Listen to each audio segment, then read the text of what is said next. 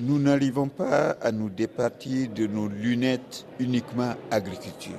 Il faut raisonner de manière holistique en termes de système alimentaire, chaîne de valeur et tout, etc. Sibiri Janzoundi est le directeur adjoint du Club du Sahel et de l'Afrique de l'Ouest, économiste spécialiste des questions agricoles. Je ne vous dirai pas combien coûte le kilowattheure au niveau de la région. Et l'énergie est essentielle pour euh, le secteur de la transformation agroalimentaire, sans oublier également l'assiette fiscale qui constitue également un problème.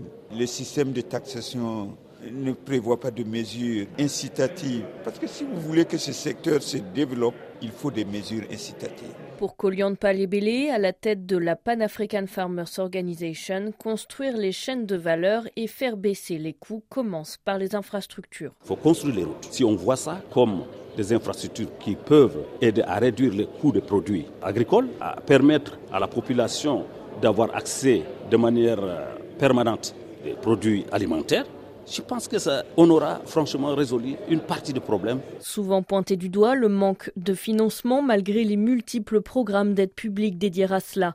Mathieu Brun est le directeur scientifique de la Fondation pour l'agriculture et la ruralité dans le monde. Quand on a analysé les, les soutiens publics à l'agriculture et à l'alimentation, on voit bien à quel point les financements euh, publics ne vont pas, ne sont pas organisés, ne sont pas fléchés vers la construction de filières, vers l'investissement et l'accompagnement du secteur euh, privé finalement pas jusqu'aux producteurs ni aux transformateurs. Parmi les solutions, le partenariat public-privé pour Marc de Betz, président d'Apex Agri, bureau d'études spécialisé dans le secteur. C'est-à-dire un acteur privé va amener sa capacité d'investissement, de gérer des projets, pilotés par le gouvernement, parce qu'il ne faut pas que cet acteur privé agisse dans son seul intérêt, et de façon à créer des infrastructures, à créer des projets qui soient finançables, parce qu'en fait, il y a beaucoup de financement international prêt à s'investir en Afrique, mais il manque de projets structurés. Autre élément évoqué, la formation des acteurs agricoles et des techniciens pour développer les structures de transformation.